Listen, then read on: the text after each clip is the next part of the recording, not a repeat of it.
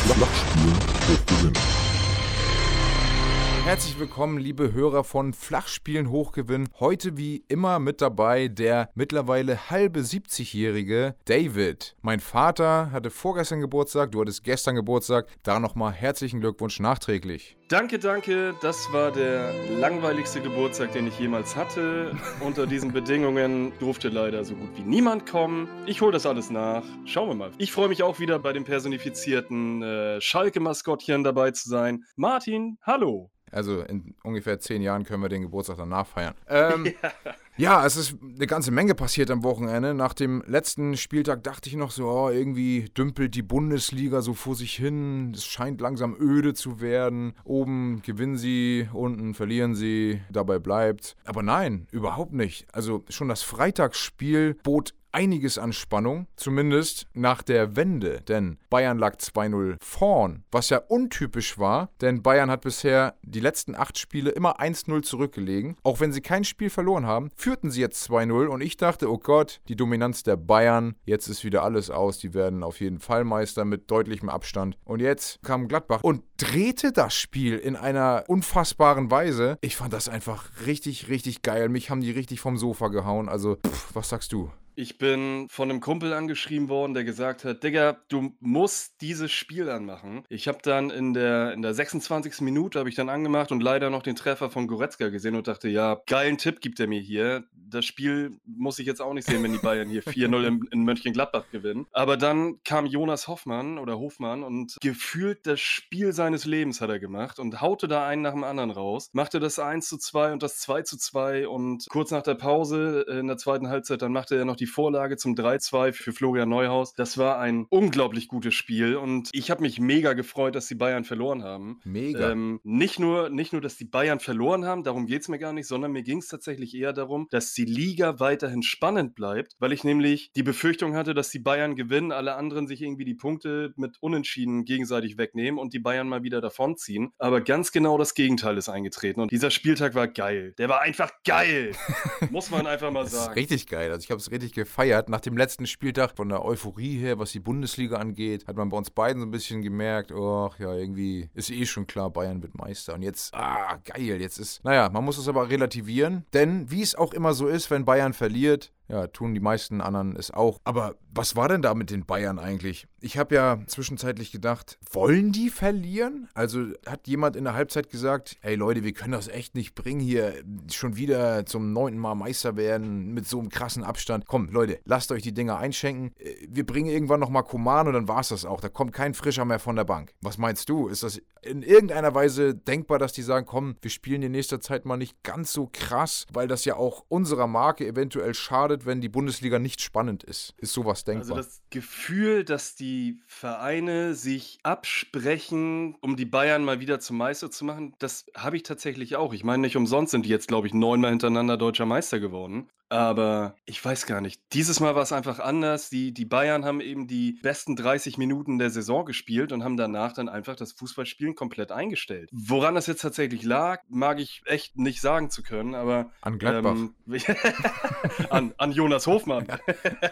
Auch das, ja. aber um, wenn man den Gesichtsausdruck von Manuel Neuer gesehen hat, dann glaube ich nicht, dass das Absicht war. nee, ja, oder er ist ein verdammt der, der guter war, Schauspieler. Der war hochgradig, hochgradig pisst auf jeden Fall. Denn, äh, ja, dadurch wurde die Liga jetzt auf jeden Fall wieder spannend gemacht. Es ist ja auch ein, ein Novum für Neuer diese Saison. Er kennt das ja kaum noch, zu Null zu spielen. Ich merke es ja, ich habe ihn bei Kickbase. Da gibt es ja immer ordentlich Punkte, wenn man äh, einen Torwart hat, der zu Null spielt. Ich weiß selbst gar nicht mehr, wann, wann ich die Punkte mal bekommen habe. Also, pff, Bayern ist in der Abwehr auf jeden Fall sehr anfällig, was man auch sieht. Die haben äh, in dieser Saison fast so viele Gegentore wie beim ihrem Gegentorrekord zum aktuellen Spieltag. In den 80ern hatten die mal 25 Gegentore, jetzt glaube ich 24. Also mhm. das zeigt, dass sie wirklich defensive Probleme haben. Heute hat Flick ähm, ein Training einberufen, wo wirklich gezielt die Defensivspieler gefordert waren und da hat er mehrfach unterbrochen. Ich habe mir das Video dazu angeguckt und immer gesagt, nein, ihr müsst, ihr dürft den Außenverteidiger nicht so offensiv interpretieren. Da hat er gerade Davies ein bisschen zurechtgewiesen und so weiter. Da ist, da fehlt hinten auf jeden Fall die Abstimmung. Nach vorne hin, klar, funktioniert Lewandowski, das geht immer, aber hinten sind sie anfällig. Die Bild-Zeitung hat ja sogar gerade entschlüsselt, wie knackt man die Bayern, hat genau das Gladbach-Spiel als Beispiel genommen und gesagt, so muss man es machen. Guckt euch das alle an. Oh, hoffentlich. Wäre schön. Äh, was ich ganz geil fand, Tottenham Hotspurs in England hat jetzt irgendwie in der Liga einen Fünftligisten bekommen und die durften auf dem Platz von Everton trainieren und durften von Liverpool das ganze Videomaterial bekommen, um eben Tottenham Hotspurs nachher so ein bisschen ja, zu analysieren. Ich finde, genau so sollten das die, die Bundesligisten jetzt auch machen und von mir ist auch Holstein Kiel im DFB-Pokal, wenn sie gegen Bayern spielen. Die Bayern sollen diese Saison bitte keinen einzigen Titel holen. Absteigen. Es wäre so schön. Wie bitte? Absteigen. Absteigen. Ich glaube, da werden Mainz und Schalke noch ein Ja, bisschen mitzureden haben Könnt, und, und könnte Augsburg und Köln werden. wahrscheinlich es könnte auch. tatsächlich punktemäßig schwierig werden, Bayern noch zum Abstieg zu bringen. Wir haben ja letztes Jahr oder letzte, letzte Folge schon gesagt, dass Leverkusen das ja mit 28 Punkten schon geschafft hat und ich glaube, die Bayern mit 33 sind dann auch durch. Also wir können am Ende der Saison widersprechen. Ich gehe immer noch davon aus, dass 28 Punkte für den Relegationsplatz reichen. Ich bin gespannt. Schreibt ihr das auf. Wir werden das in der letzten Folge nach dem 34. Spieltag auf jeden Fall nochmal rauskramen, dass wir einmal schauen, ob die 28 Punkte jetzt gereicht haben oder nicht. Aber du sprichst bei den Bayern auf jeden Fall eine ganz wichtige Sache an. Die Bayern sind hinten derzeit nicht ganz dicht. So blöd sich das jetzt anhört, aber es ist tatsächlich so. Der Davis, der in der letzten Saison die Saison seines Lebens gespielt hat und in jedem Spiel wirklich ein absoluter Gott auf dem Platz war. Überflieger, definitiv. Ein Überflieger und äh, ein Roadrunner und eine Flanke nach der anderen und einen Menschen nach dem anderen einfach die Meter abgenommen. Ist auch einer, der jetzt gerade mal Hümer Hot spielt. Dass Alaba in der Innenverteidigung spielen muss. Ich meine, er hat auch schon gute Spiele da gemacht, aber er ist halt äh, äh, kein klassischer Innenverteidiger. Das sieht man auf jeden Fall auf seinen, äh, aufgrund seiner Größe schon. Ja, fühlt sich wahrscheinlich nicht ganz so wohl auf der Innenverteidigerposition. Ein Süle, der wirklich nach seinem Kreuzbandriss immer noch nicht da ist, wo er vor seiner Verletzung war. Das fehlt den Bayern natürlich auch. Und ein Pavard, der steht ja wirklich gefühlt die komplette Saison schon neben sich. Man hat einen Boateng und einen Hernandez auf der Bank, die kommen auch nicht wirklich zum Zug. Und die, die sie noch geholt haben, ähm, wie ein Marc Rocker oder ein, ein äh, Bunassar, der glaube ich auch in der äh, Verteidigung spielt, die kommen auch nicht zum Zug. Da gab es jetzt auch in der Bildzeitung einen, einen Artikel, warum die, die Abwehrleute eben noch nicht so spielen, wie sie spielen sollen oder was man sich von ihnen erhofft hat. Das kann gerne so weiterbleiben, dass die, die Bayern immer mal wieder ein eingeschenkt bekommen, um die Saison weiter spannend zu halten. Also mir gefällt, im Gegensatz zu dem, was du letzte Woche oder was wir letzte Woche auch gesagt haben, ist dieser Spieltag, der hat es wieder so wettgemacht. Ich bin wieder so geil auf Bundesliga. Ich habe wieder Bock auf den nächsten Spieltag, um zu gucken, was als nächstes passiert. Also, wenn man so will, ist Fußball derzeit meine Telenovela. ah, schade, kein GZSZ mehr. Nein, Naja, jetzt ist vorbei. Fakt ist, das nimmt man von dem Spiel mit. Bayern bleibt anfällig, aber ganz klar, die Euphorie, geil wie sie ist. Ich freue mich auch mega. Immer wenn Bayern auf den Sack kriegt, immer freue ich mich. Bayern wird nicht jedes Spiel verlieren. Die werden auch trotzdem in den nächsten Spielen haushoher Favorit sein und die meisten aller Spiele jetzt weiterhin gewinnen. Nur, was man mitnehmen muss, ist auch für Holstein Kiel, man darf verdammt nochmal keine Angst haben, nur weil das diese scheiß Lederhosenträger sind. Habt keine Angst, geht auf den Platz, haut den einen Schuss nach dem anderen auf den Kasten, auch wenn da Neuer im Tor steht, der wird auch mal ein Alter sein. Lasst Neuer alt aussehen. Ganz genau. Könnte kurz was zu meinen Bremern sagen. Ja, aber nur kurz, so spannend war das Spiel, glaube ich, auch nicht. Ich finde es richtig, richtig, richtig schlecht, wie Bremen überhaupt spielt. Das ist überhaupt nicht ansehnlich. Richtig zum Kotzen, weil sie sich komplett hinten reinstellen. Eigentlich das, was Kofeld auch bei anderen Mannschaften schon bemängelt hat, wenn Bremen offensiv gespielt hat. Sie haben sich komplett hinten reingestellt. Sogar Peter Bosch hat irgendwas darüber gesagt, von wegen, oh, wir haben es schwer gegen Mannschaften, die so destruktiv spielen und so weiter. Gut, man muss andererseits sagen, die defensive Arbeit hat Bremen diszipliniert und gut gemacht. Da kam wirklich im Prinzip nichts zustande. In der ersten Halbzeit war das, glaube ich, wenn überhaupt, ein Torschuss von Leverkusen. Dann macht Bremen das Tor nach dem Standard, Toprak gegen seinen Ex-Club. Ja, war mehr oder weniger glücklich, denn nach vorne hat Bremen ja nichts gemacht. Wie immer eigentlich. Das geht nicht viel nach vorne. Gibt Kofeld mittlerweile zu. Wir konzentrieren uns auf Standards, heißt es. Das üben sie gerade sehr doll. Und dann kam dieses 1 zu 1, bei dem ich im ersten Moment dachte, genauso wie der Kommentator, pff, klares Handspiel, wird eh zurückgenommen. Dann zwei, drei Minuten vergingen und ich dachte nur so, ja komm, jetzt mach doch weiter, also es wird eh zurückgenommen. Und auf einmal heißt es, der Treffer wird gegeben. Und ich habe mir die Wiederholung immer wieder angeguckt. Also man müsste mal eine Einstellung von der Seite sehen, aber von vorne würde ich immer noch sagen, ja, in meinen Augen ist die Hand im Spiel gewesen. Gut, das ist nicht der Grund. Da gab es auch irgendwie später noch eine Situation, wo, glaube ich, ein Bomben im Bremer Strafraum auch mit der Hand am Ball war. Das gleicht sich irgendwie dann aus. 1-1, Bremen kann froh sein, einen Punkt mitgenommen zu haben, denn das war im Vorfeld überhaupt nicht vorauszusehen. Ich glaube nur, und jetzt Glaskugel an dieser Stelle. Ich glaube, Bremen geht jetzt wieder, das ist nämlich hopp und top wie in der ganzen Saison schon, im nächsten Spiel unter. Jetzt geht es gegen Augsburg, das ist wieder eine Mannschaft, wo theoretisch auch Bremen das Spiel mehr machen muss. Und das kann Bremen überhaupt nicht. Mein Tipp ist 3 zu 1 für Augsburg. Leverkusen ist ja tatsächlich auch eine Mannschaft, die offensiv ja sehr, sehr stark ist. Also ich finde, von Bremen ein 1 zu 1 in Leverkusen ist auf jeden Fall ein akzeptables Ergebnis. Also in Leverkusen musst du tatsächlich auch erstmal einen Punkt holen. Definitiv, das unterschreibe ich. Deswegen bin ich auch verhalten zufrieden. Ähm, Bremen hat aber die Formation umgestellt und auf äh, eine ganz defensive 5-4-1 gestellt. Also vorne ist Sargent, den ich immer noch grottenschlecht finde. Also ganz ehrlich, den könnten die von mir aus wirklich verkaufen.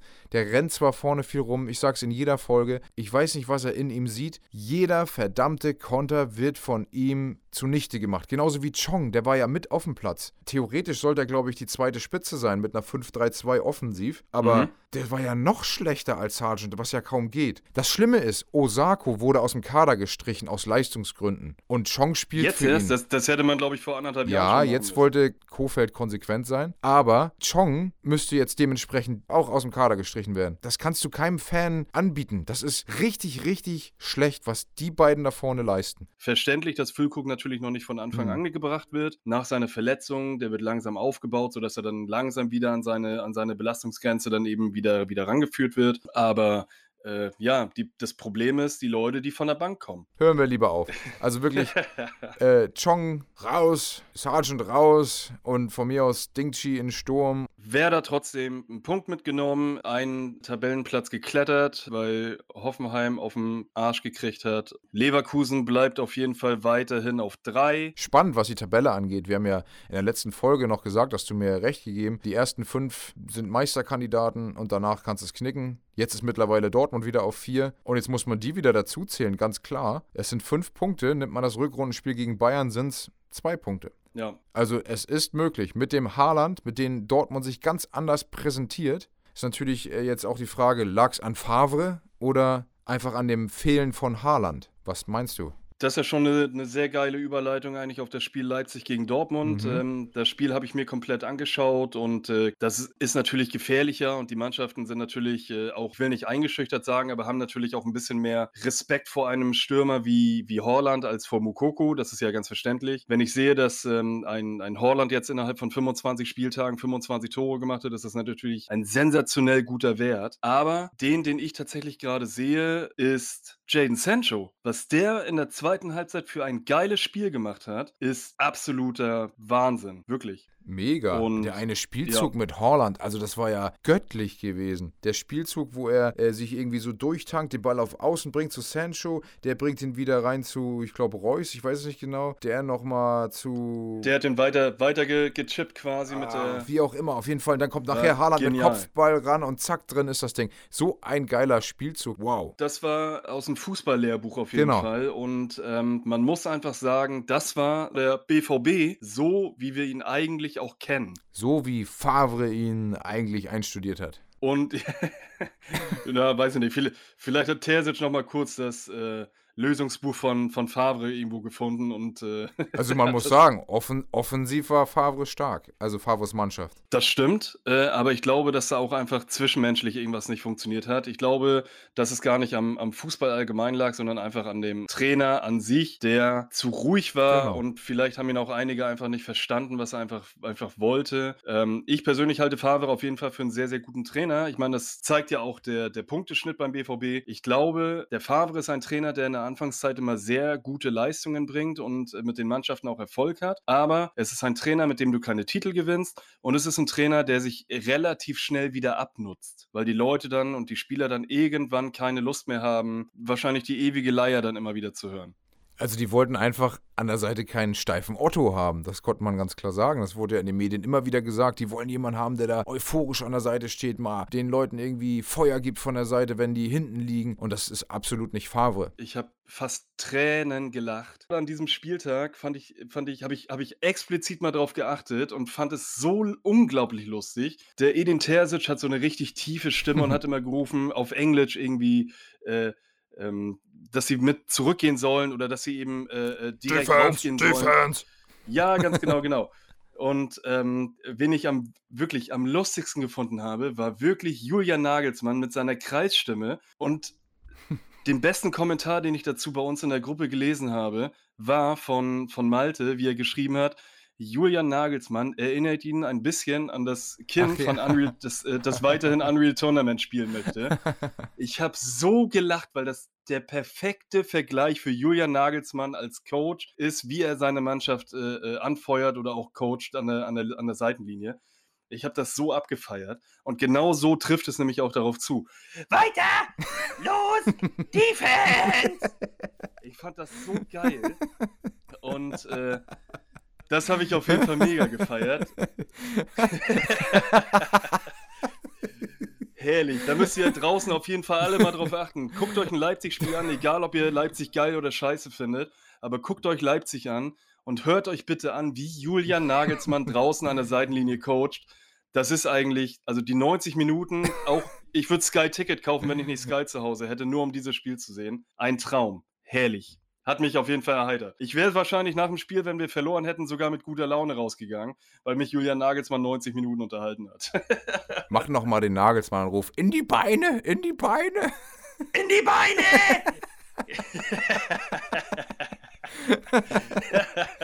ah, herrlich. Naja, ah, das ganze Gecoache hat nichts gebracht. Die haben verloren. Nagelsmann sagte ja, ähm, na, natürlich hat er es ein bisschen suffisant rübergebracht und meinte, ähm, ja, die, den Dreier habe ich eigentlich eingeplant. Ne? So, darauf die ganzen Dortmund-Fans von wegen, oh, jetzt soll er mal richtig auf den Sack kriegen, dieser arrogante Arsch und so. Ja, und nach dem Spiel äh, kam im Interview heraus, auf jeden Fall sagte er über Horland, an dem waren die ja auch dran und den hätten die auch gerne gehabt und der hat jetzt den Unterschied ausgemacht. Punkt. Also, was ich. also, was ich auf jeden Fall ähm, äh, gehört oder gelesen habe, war, nachdem das Spiel ja äh, mit 0 zu 0 in die, in die Pause gegangen ist, soll Terzic wohl ganz genau in der Halbzeitansprache diesen Satz explizit rausgepickt haben und äh, hat seine Jungs dann dementsprechend heiß gemacht. Und die zweite Halbzeit, die war geil. Die zweite Halbzeit war super. Was mich nur geärgert hat, ich habe währenddessen mit einem mit Kumpel von mir, mit Dennis, äh, geschrieben, wir hacken während des Spiels immer so ein bisschen auf Monier rum, weil der einfach Holzbeine hat und einfach jeden Ball verliert und einfach. Pinocchio. Also ja, wirklich, sobald er am Ball ist, kriegen wir alle irgendwie Herzrasen, weil wir wissen, entweder spielt er den Ball zum Gegenspieler ins Aus oder er bricht sich dabei die Beine. Ich habe ihm dann irgendwie so 88. oder 87. Minute habe ich ihm geschrieben, ja, äh, punktemäßig ähm, von, von Monier bei der äh, bei Kickbase so im, im normalen Level, sage ich mal. Wenn es jetzt noch der, der zu Null Bonus wird, dann ist alles gut, dann hat er über 100 Punkte. Zack, macht Sörlot das 1 zu 3 und ich denke mir, warum? Was soll das? Warum rede ich überhaupt? Es wird nichts nützen, auf seine Holzbeine zu klopfen. Nein, leider nicht. naja, also was man auf jeden Fall sagen kann, Dortmund hat dieser Sieg unglaublich gut getan, weil man da, wie gesagt, so ein bisschen den, den alten Funken vom BVB gesehen hat. Offensivspektakel, sehr geiles Spiel. Hat mir, zweite Halbzeit hat mir sehr, sehr gut gefallen. Was man natürlich leider auch sagen muss, ähm, Axel Witzel verletzt, fällt jetzt wahrscheinlich mehrere Monate aus. Allerdings hat Dortmund sehr guten Ersatz mit Emre Can auf der Bank, der auch aus meiner Sicht ein sehr, sehr gutes äh, Spiel gemacht hat in der zweiten Halbzeit. Ja, ich bin auf jeden Fall gespannt. Dortmund als nächstes jetzt gegen Mainz. Ich denke, da kann man wirklich sagen, die drei Punkte sind eingeplant. Bo Svensson hat ja direkt das Auftaktspiel auch vergeigt. Ist vielleicht ihm nicht anzulasten, weil er noch nicht so lange da war. Aber jetzt gegen Dortmund, wenn jetzt direkt da wieder ein, äh, ne, es wieder eine Klatsche geben sollte. Ist natürlich auch gemein, gleich äh, am, am, das erste Spiel gegen Eintracht Frankfurt zu machen, die ja wirklich sehr gut drauf sind derzeit. Und jetzt gleich direkt als äh, ja, zweites Spiel ähm, den BVB zu kriegen, ist natürlich auch undankbar. Ja, bei Bo Svensson ist die Frage, wie wird es sich in den nächsten Wochen entwickeln? Bei Mainz hieß es ja, als sie gegen Bayern gespielt haben und 6-2 verloren haben, boah, was eine erste Hälfte. Den Mainzern kann man jetzt wieder einiges zutrauen im Abstiegskampf. Jetzt verlieren sie 2-0 gegen Frankfurt und jetzt steht Dortmund vor der Tür. Was kommt da jetzt auf die Mainzer zu. Na, die, die Euphorie nach der ersten Halbzeit gegen Bayern war natürlich groß, äh, weil die auch wirklich ein richtig gutes Spiel gezeigt haben. Nicht nur in der ersten, sondern auch in der zweiten Halbzeit, wobei Bayern da natürlich dominiert hat. Jetzt gegen Frankfurt ist ärgerlich. Neuer Trainer, der ja eigentlich Schub geben soll. Du spielst zu Hause und verlierst trotzdem gegen Eintracht Frankfurt 2 zu 0. Das ist blöd. Ja.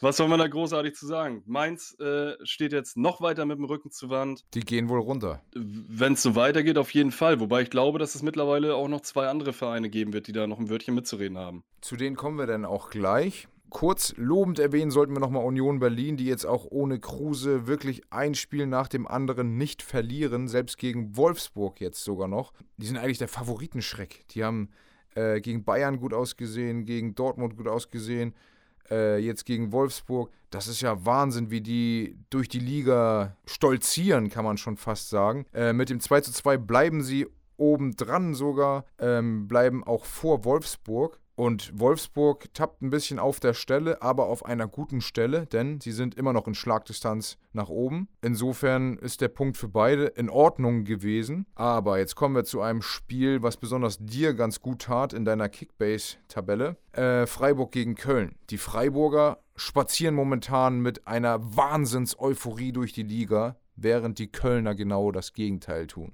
Ich kann dir da einfach nur zustimmen. Die Freiburger machen Spaß. Die Freiburger haben jetzt fünf Spiele hintereinander gewonnen. Ich habe diesen Spieltag äh, ausnahmsweise mal, ich habe alle Stürmer bei mir im Kader gehabt, sowohl den Höhler als auch Petersen als auch Demirovic. Und weil ich gesehen habe, dass mir Demirovic in äh, dem letzten Spiel halt wirklich schon gut performt hat, habe ich mir gedacht, den stelle ich wieder auf. Und äh, auch hier, der hat gefühlt das Spiel seines Lebens gemacht. Äh, liebe Grüße an Jonas Hofmann. Hat eine Bude vorbereitet, eine Bude gemacht, eine Bude oder zwei Buden eingeleitet. Also der war absolut top. Die Freiburger gewinnen 5 zu 0 zu Hause gegen den ersten FC Köln und äh, man ist nur ein Punkt hinter Mönchengladbach und nur zwei Punkte hinter Union Berlin und Wolfsburg. Und äh, gut, jetzt am Wochenende, kommendes Wochenende kommen die Bayern. Da wird man wahrscheinlich äh, nicht großartig was holen, weil die Bayern sicherlich auch äh, angefixt und aggressiv sein werden. Aber mit den Freiburgern ist tatsächlich immer zu rechnen und sie machen einfach Spaß. Und richtig krass an dieser Stelle zu erwähnen ist, am 10. Spieltag stand Freiburg noch drei Punkte hinter Bremen in der Tabelle. Das muss man sich mal reinziehen. Am 10. Spieltag hatte Freiburg acht Punkte, hatte also nur fünf mehr als Schalke. Und guck mal, wo sie jetzt stehen. Was also möglich ist, wenn man so eine Serie hinlegt. Natürlich sind deswegen alle Mannschaften da unten noch nicht abgeschrieben, aber man traut einfach Schalke und Mainz und auch Köln, auch Bielefeld, das irgendwie nicht so zu, so durchzustarten wie Freiburg. Ich kann mir das nicht vorstellen. Was so eine, so eine Mannschaftssitzung, wo man Probleme anspricht, auch einfach mal bringen kann. Der erste Gedanke, nachdem äh, bei Freiburg gegen Köln abgepfiffen wurde, war bei mir der Spruch von Christian Streich, den werde ich jetzt wahrscheinlich öfter mal bringen. Naja, gegen Freiburg kann man doch mal verlieren. ja, das ist wohl so. Also schauen wir mal, wie das da beim ersten FC Köln auf jeden Fall weitergeht, die dermaßen äh, mit dem Rücken zur Wand stehen und immer weiter reinrutschen. Ähm, nachdem Bielefeld jetzt am Sonntag 1 zu 0 gegen Hertha BSC gewonnen hat, Richtig ist geil. Biele, Bielefeld von einem Relegations- oder von dem Relegationsplatz runter. Köln ist dementsprechend jetzt rauf. Es sind zwei Punkte Unterschied zwischen den beiden. Und äh, ja, die, wenn die Kölner so weiterspielen, werden sie 100%ig unten noch mit dem, mit dem Abstiegskampf noch weiter zu tun haben. Und äh, Ich hole mal Ja. eben meine Glaskugel raus. Einen Moment. uiuiui. Glaskugel. Ich glaube, dass Markus Gisdol den nächsten Spieltag nicht überlebt als Trainer von Köln. Also spätestens nach dem nächsten Spieltag ist er entlassen. Ui. Oh, die spielen gegen Hertha, die nehmen sich gegenseitig die Punkte weg. Das ist so ein typisches Unentschieden-Spiel. Eigentlich gehe ich davon aus, dass beide Trainer entlassen werden. Aber einer wird ja den Kopf aus der Schlinge ziehen für ein Spiel. Es sei denn, die spielen beide ein grausiges Unentschieden und beide müssen gehen. Was hältst du von dieser Option? Wenn man sich die nächsten vier Spieltage anschaut beim ersten FC Köln, dann haben sie als nächstes Bruno Labbadia mit Hertha BSC. Danach haben sie Christian Groß mit FC Schalke 04. Am 18. Spieltag mit ähm, der TSG Hoffenheim haben sie dann den Hoeneß. Der ja auch auf der Kippe steht. Und am 19. Spieltag kommt Arminia Bielefeld nach Köln. Also das sind ja alles Mannschaften, die unten drin stehen. Wie gemacht für einen neuen Trainer. Hundertprozentig. Also, nachdem ich das erste Mal Gisdol ja noch ein bisschen in, in, in Schutz genommen habe und gesagt habe, nein, der bleibt, weil Horst Held einer ist, der gerne lange an den Trainern festhält, weil er den Trainern vertraut, weil er eine gewisse Kontinuität drin haben will, bin ich absolut auf deiner Seite und schließe mich deiner Glaskugel einfach an. Ich mache jetzt keine eigene Glaskugel auf. Bei Hertha BSC muss ich tatsächlich sagen, Bruno Labbadia liefert nicht das ab, was der Big City Club sich eigentlich vorgenommen hat. Hat aber viele Gründe, die über Labadia hinausgehen. Absolut, aber ich glaube, dass man nachher einfach einen Sündenbock sucht und den wird man in Bruno Labbadia finden und dann wird man Bruno Labbadia ebenfalls rausschmeißen. Hertha muss in diesen drei Spielen mindestens sieben Punkte einfahren um Bruno Labbadia zu retten. Und jetzt kommt meine Glaskugel. Er schafft es nicht und fliegt raus. Ich sehe allerdings auch keine, keine großartige Traineralternative auf dem Markt, die Hertha BSC sofort weiterhelfen könnte und ohne weiteres wirklich aus dem Big City Club einen wirklichen Big City Club machen könnte. Also Berlin, Berlin bräuchte einen Trainer, der härter ist. Hm. Lucien Favre fällt mir da ein. der war ja schon mal da. Das hat ja eigentlich ganz gut funktioniert. Wenn wir schon im Abstiegskampf auf jeden Fall stecken, dann, äh, würde ich auch tatsächlich gleich zu Schalke 04 gegen Hoffenheim überleiten. Schalke 04 Hoppe, Hoppe, Reiter. Ja, und böse Zungen sagen, selbst wenn es darum geht, Negativrekorde aufzustellen oder Ti Negativtitel zu gewinnen, schafft Schalke das auch nicht. Richtig, richtig. Sie sträuben sich dagegen, Titel zu holen. Ja, ist einfach so. Also Wobei, man muss ja sagen, den DFB-Pokal, was 2005, glaube ich, haben sie geholt. Ja, aber. Den hat auch Assauer noch fallen lassen. Äh, kann sein. Äh, ich habe mich mit Schalke tatsächlich noch nie so wirklich intensiv beschäftigt als Dortmunder, aber man muss auch dazu sagen, wir haben beide in der letzten Woche gesagt, Schalke ist abgestiegen mhm. und wir haben beide in der letzten Woche gesagt, auch das Spiel gegen Hoffenheim werden sie nicht gewinnen. Aber konnte ja keiner ahnen, dass Hönes so schlecht ist. und was soll ich sagen, aus Schalke 04 wurde Schalke 4-0. Ja, äh, richtig. Hoppe dreimal getroffen, Harit Spiel seines Lebens gemacht. Auch hier liebe Grüße an Jonas Hofmann. Das war unglaublich, was die Schalker gemacht haben. Das war wirklich ein absolutes Topspiel. Und ähm, sowohl Matthew Hoppe als auch äh, Amin Harid haben beide überperformt. Ich habe mir das Jetzt, in der Zusammenfassung angeguckt. Das ist ja unglaublich. Da waren ja teilweise dieselben Spielzüge. Hoppe kreuzt den Laufweg von Harid, kriegt den Pass und der packt ihn beide Mal am Torwart vorbei. Aber fast identisch. Das erste Ding, dieser Chip, der war ja richtig geil. Bei Hoffenheim ist derzeit einfach das Problem, Hoeneß kommt mit seinen Taktikvorgaben derzeit nicht so voran, wie er sich das vorstellt. Dann das zweite Problem, ein Kramaric performt leider derzeit nicht so, wie er es eigentlich könnte oder sollte. Er trifft einfach derzeit nicht. Und was leider auch noch dazu hm. kommt, ist, dass die Abwehr von Hoffenheim einfach eine absolute Katastrophe ist. Also ein Kevin Vogt, der in der letzten Saison noch an äh, die Bremer ausgeliehen war, ist als Abwehrchef eine absolute absolute Katastrophe. Wirklich, der spielt nur noch Mist. Selbst der Kommentator gesagt, Kevin Vogt muss runter. Der spielt nur Mist. Verrückt. Ähm, ja, vielleicht einfach gerade neben der Spur. Die Gesamtsituation des Vereins ist auch schwierig. Ich glaube, Hoeneß bleibt nicht lange Trainer. Es wird ganz viel schon diskutiert. Das ist immer kein gutes Zeichen. Hinzu kommt ja noch die Verletztenmisere. Das ist immer schwierig, damit umzugehen. Die Situation hatte Bremen letztes Jahr. Es kommt ein zum anderen. Und auch da ist, glaube ich, frischer Wind vonnöten. Wenn ich mir hier die, ähm, die nächsten Spiele anschaue von der TSG, die spielen jetzt am kommenden Spieltag gegen Arminia Bielefeld. Danach haben sie Hertha BSC. Und dann spielen sie gegen den ersten FC Köln. Also es werden viele Spiele in den nächsten Spieltagen sein, wo die Mannschaften alle unten drin stehen und wo es wirklich wichtig ist zu punkten. Und wenn die Hoffenheimer nicht aufpassen, dann rutschen sie dann nämlich auch noch unten mit rein. Und ich meine, mittlerweile sind sie ja schon 14. punktgleich mit, äh, mit Werder Bremen und zwei Punkte vor Arminia Bielefeld. Es wird nicht besser. Und was man aber sagen muss, die Qualität von Hoffenheim im, gerade im offensiven Bereich, ist ja wirklich so gut, dass sie nicht da stehen, wo sie eigentlich stehen könnten. Und es ist einfach geil, als Zuschauer der Bundesliga diese Engspiele vor sich zu haben. Ich freue mich drauf. Ich freue mich drauf, was da jetzt alles noch passieren kann. Das ist halt geil. Jedes Spiel könnte hopp oder top ausgehen. Hoppe oder top. Genau.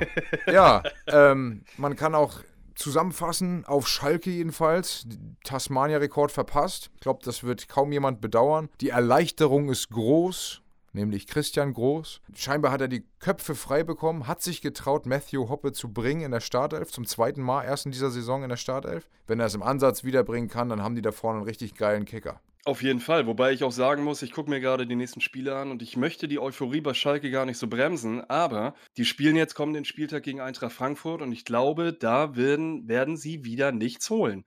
Danach das direkte Duell gegen den 1. FC Köln und danach spielen sie am 18. Spieltag zu Hause gegen den FC Bayern. Da muss man nur hoffen, dass sie eben kein Trauma vom ähm, ersten Spieltag äh, mit sich nehmen Hm. oder davongetragen haben, denn äh, gegen die Bayern werden die nichts holen. Die drehen das um. Und schön wär's. Und wenn das passiert, dann sage ich dir Hoppe. jetzt schon, dann spende ich 100 Euro an FC Schalke 04, damit sie weiter aus dem Minus kommen. ich glaube, die 100 Euro muss ich nicht mit einplanen. Achtmal Hoppe, Ähm, ganz klar. Achtmal Hoppe.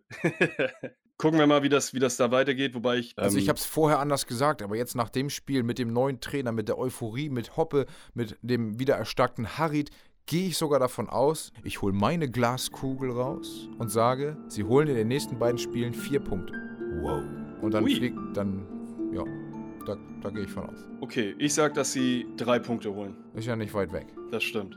Okay, dann als letztes Spiel dieses Spieltags haben wir eigentlich nur noch Augsburg gegen Stuttgart. Da kann ich wenig zu sagen, außer dass Stuttgart 4-1 gewonnen hat und eine ziemlich gute Leistung gebracht hat. Ganz überlegen gespielt. Also wie auch schon in vielen Spielen dieser Saison waren die richtig, richtig stark. Äh, Chancenverhältnis 10 zu 4 für die Stuttgarter. Puh, Die haben einfach einen unfassbaren Sturm. Das ist so. Was ich, was ich äh, auf jeden Fall lustig fand, ähm, man ist so ein bisschen auf die Heimschwäche der Stuttgarter eingegangen, weil sie in den letzten sieben Spielen lediglich vier Punkte zu Hause geholt haben. Sie sind die beste Auswärtsmannschaft, punktgleich mit den Leverkusenern, aber das bessere Torverhältnis. Und äh, man hat den Trainer dann darauf angesprochen, wie das kommt, dass man halt zu Hause so schwach ist. Und da hat er gesagt, als äh, Maßnahme könnte er sich vorstellen, dass man jetzt einen Tag vor den äh, Heimspielen nochmal ins Hotel geht, um äh, so diesen, Gefühl von diesen, auswärts. dieses Auswärtsspielgefühl dann herbeizuführen. Das fand ich auf jeden Fall ziemlich sympathisch. Und man muss einfach sagen, Stuttgart in der jetzigen Leistung auf jeden Fall auch in der Lage, die Vereine oben zu ärgern. Ja, ich denke, dass sie schon am Überperformen sind. Also sie, sie sind in einem, in einem Lauf, wo sie gute Spiele zeigen, aber eben auch diese Motivation aus den davor äh, gespielten Spielen mitnehmen. Ich könnte mir aber vorstellen, dass die Stuttgarter äh, in dieser Saison nochmal einbrechen und dann drei, vier, fünf Spiele hintereinander keinen Sieg mehr einfahren. Kann ich mir tatsächlich nicht vorstellen, weil einfach der Sturm zu gut besetzt ist. Selbst in der zweiten Reihe sind sie gut besetzt. Wenn da im Winter nicht noch jemand gehen soll, ich habe eben gelesen, dass diverse Clubs an Gonzales dran sein sollen. Ja, wenn sie den jetzt verkaufen, die sind ja gesichert und könnten Kohle machen. Jeder braucht momentan Kohle. Von daher ist natürlich sowas möglich, weil sie mit Kalajdzic, so wird er glaube ich gesprochen, weil sie mit ihm ja direkt schon jemand in der Hinterhand hätten. Die haben Wamangi Tuka. Also die haben vorne einfach, sind stark besetzt, die haben eine richtige, richtig, einen richtig guten Kader. So ist es. Naja, wollen wir mal den Spieltag abschließen mit dem Vollpfosten der Woche, der für mich Richter ist von Augsburg, der erst ein Tor macht, das äh, Hoffnung bringt und dann mit einem Tritt eine rote Karte bekommt oder nach einem Tritt eine rote Karte bekommt, die völlig unnötig war und somit seinem Team einen Bärendienst erwiesen hat. Ganz ehrlich, den Vollpfosten der Woche mit Richter wollte ich eigentlich auch nehmen, aber ich habe mich zu einer anderen Variante entschieden, denn mein Vollpfosten der Woche ist die komplette Mannschaft vom FC Bayern München ab der 30. Minute. ja, kommen wir noch zu meinem Glückspilz der Woche. Ein sympathischer Vollpfosten für die ganze Liga natürlich. ja. Kommen wir noch zu meinem Glückspilz der Woche. Ist bei mir tatsächlich die komplette Schalker Mannschaft, weil sie es geschafft haben, nicht diesen, diesen Negativrekord zu holen. Und ich die Hoffnung habe, dass dieser Verein einfach jetzt äh, vieles daraus mitnimmt, um ähm, eben weiter die Liga zu halten. Äh, weil ich schon denke, dass der FC Schalke 04 auf jeden Fall in die erste Liga gehört und äh, in der zweiten Liga wahrscheinlich in die Insolvenz geht und dann gar nichts mehr machen kann. Hört, hört. Ähm, so spricht ein BVB-Fan. Ja, danke. Also für mich ganz klar, Glückspilz der Woche, Matthew Hoppe, zweiter Bundesliga, Startelf Einsatz, drei Dinger gemacht und äh, Schalke wieder belebt. Plus natürlich die ganze Schalker Mannschaft, ist klar, aber Hoppe, der auch einfach ein geiles Spiel gemacht hat. Ja, also Traumangriffe, traumhaft vollendet von Hoppe. Hoppe, der Glückspilz der Woche für mich. Stark.